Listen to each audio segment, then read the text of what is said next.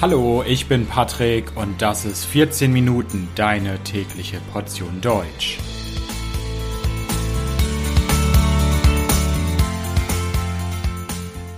Folge 27 Der Bodensee.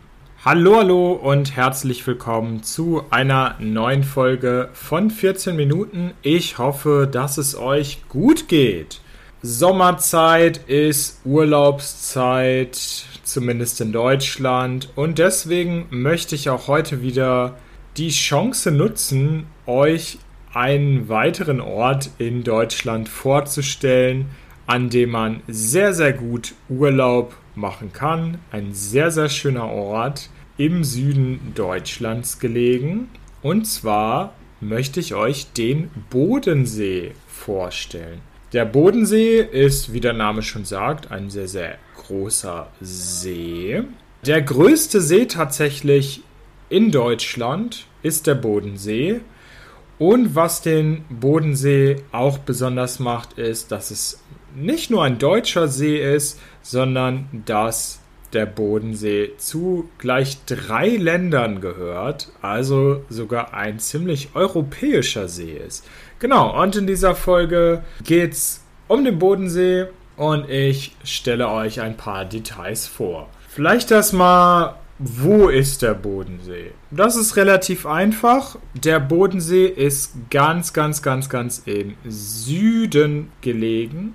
Wie ich schon gesagt habe, gibt es einen deutschen Teil des Bodensees. Dort finden sich zum Beispiel die Städte Konstanz oder auch die Stadt Lindau am Bodensee.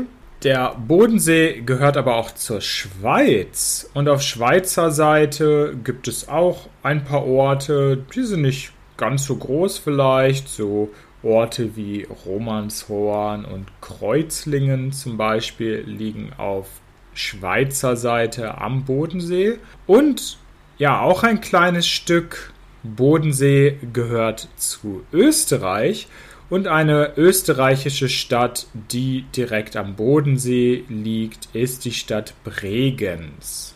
Was den Bodensee ziemlich besonders macht, ist nicht nur, dass er sehr groß ist, dass er zu drei Ländern gehört, sondern dass er auch ein ziemlich interessantes Klima hat. Am Bodensee gibt es nämlich ein fast ja, mediterranes Klima mit warmen Sommern, mit relativ milden Wintern. Also das heißt, es wird nicht richtig kalt dort im Winter. Schon seit 7000 Jahren gibt es Menschen, die dort am Bodensee leben. Wahrscheinlich, weil eben das Wetter und das Klima so attraktiv sind. Und ich habe schon gesagt, der Bodensee ist der größte See Deutschlands, aber wie groß denn genau? Der Bodensee ist ungefähr 540 Quadratkilometer groß, bis zu 63 Kilometer lang, 13 Kilometer breit und bis zu 254 Meter tief. Also auch ziemlich tief, an manchen Stellen sehr, sehr tiefer See. Und insgesamt gibt es 273 Kilometer Ufer. Also Ufer heißt da, wo sich Wasser und Land treffen, wo man dann schön spazieren gehen kann, wo man baden kann, man schwimmen kann. Zwei Drittel des Ufers gehören zu Deutschland. Da gehört der meiste Teil zu Baden-Württemberg, dem Bundesland Baden-Württemberg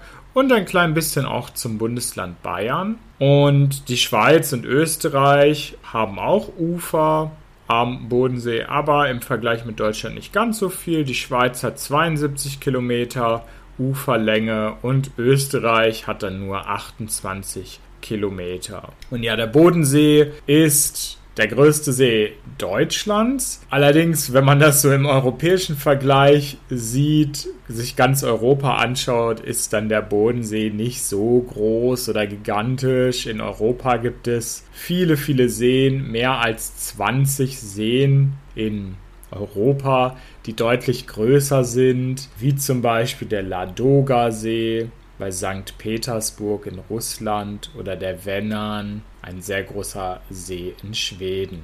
Was auch interessant ist, ist, wie sich der Bodensee zusammensetzt. Man spricht immer von dem Bodensee, so einem See, aber eigentlich besteht der Bodensee aus zwei Seen, nämlich dem oberen See und dem unteren See.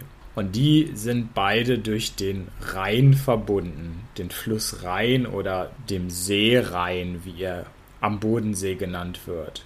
Und normalerweise, wenn man mehrere Staaten hat, mehrere Länder, hier haben wir Deutschland, Österreich, Schweiz, dann hat man eigentlich klare Grenzen. Man weiß, wo beginnt ein Land, wo hört es auf, wo sind die Grenzen. Das ist beim Bodensee äh, nicht so klar, nicht so genau geregelt. Im Obersee haben wir nämlich die Situation, dass ab 25 Meter Wassertiefe gesagt wird, der See gehört allen gemeinschaftlich, allen gemeinsam, also sowohl Deutschland, Österreich und der Schweiz. Das heißt, alle drei haben auf diesem Gebiet, wo es tiefer als 25 Meter ist, auf dem Obersee Hoheitsrecht.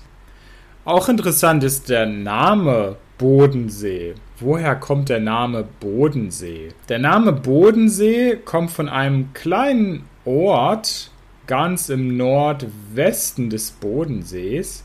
Dieser Ort heißt Bodmann. See hieß am Anfang auf Latein Lacus Podamicus oder auf Deutsch Podmense. Und wie das bei Sprachen so ist, im Laufe der Jahrhunderte, über viele, viele Jahrhunderte hinweg, hat sich der Name dann verändert über Bodmensee, Bodemsee und dann wurde es zu Bodensee, wie er heute heißt. Heute heißt er Bodensee.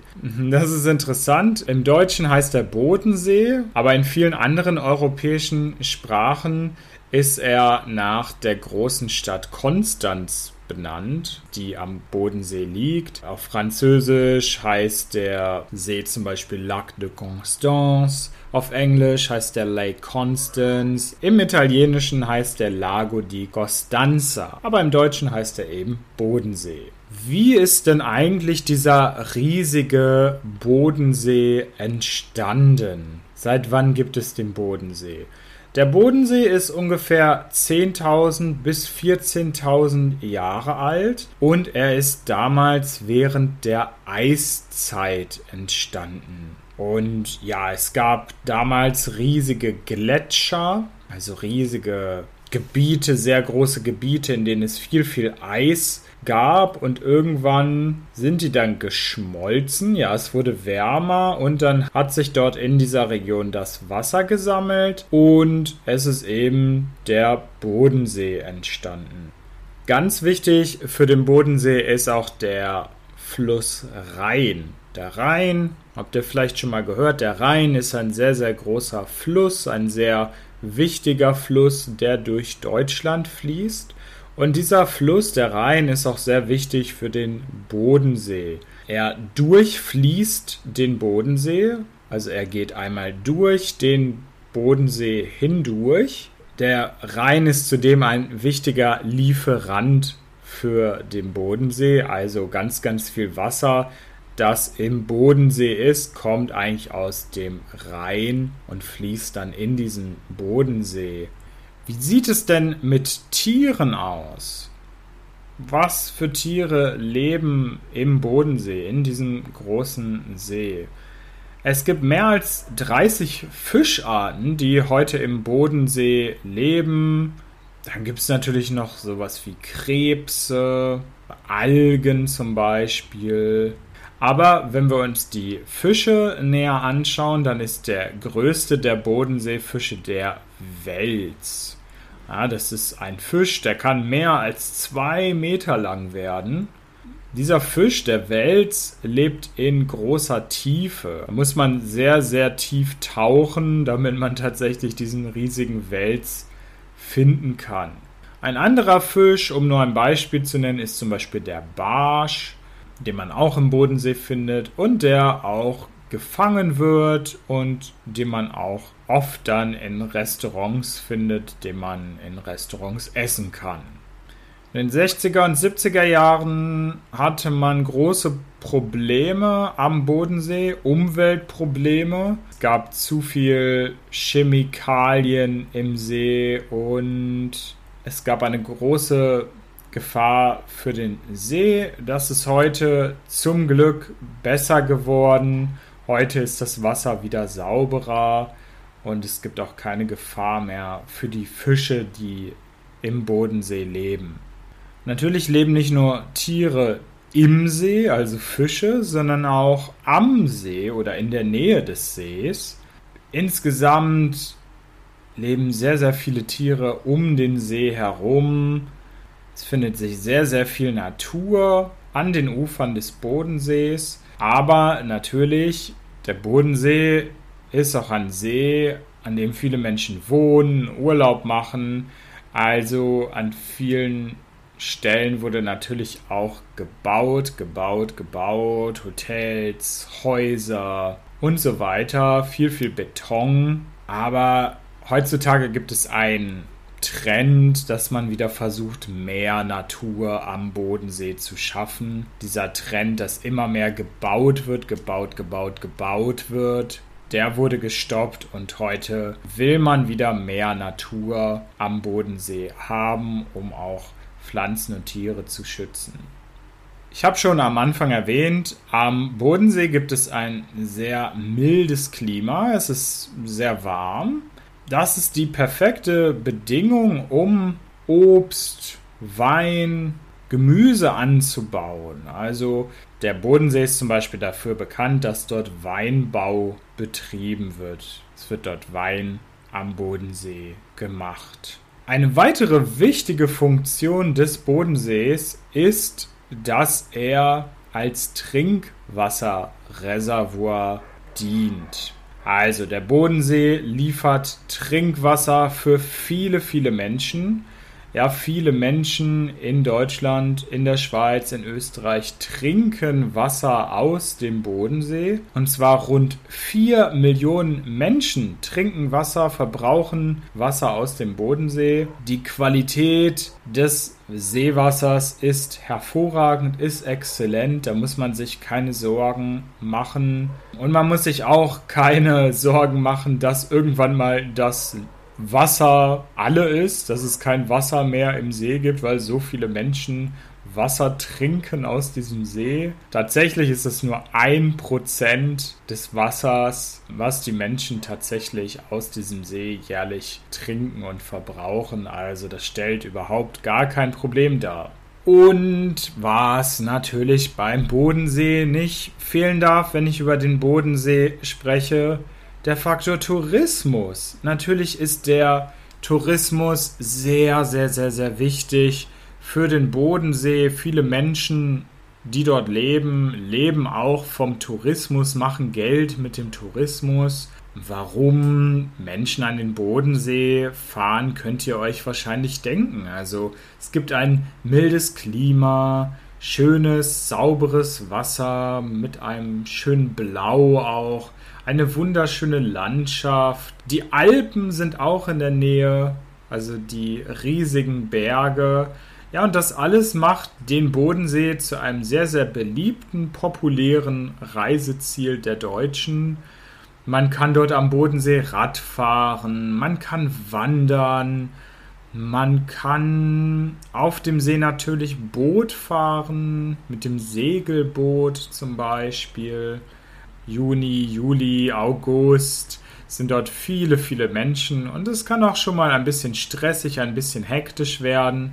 Aber wenn man dort in der Nebensaison hinfährt, vielleicht im März oder im Oktober, dann ist das Wetter oft immer noch schön und es ist deutlich weniger los. Es ist deutlich weniger stressig.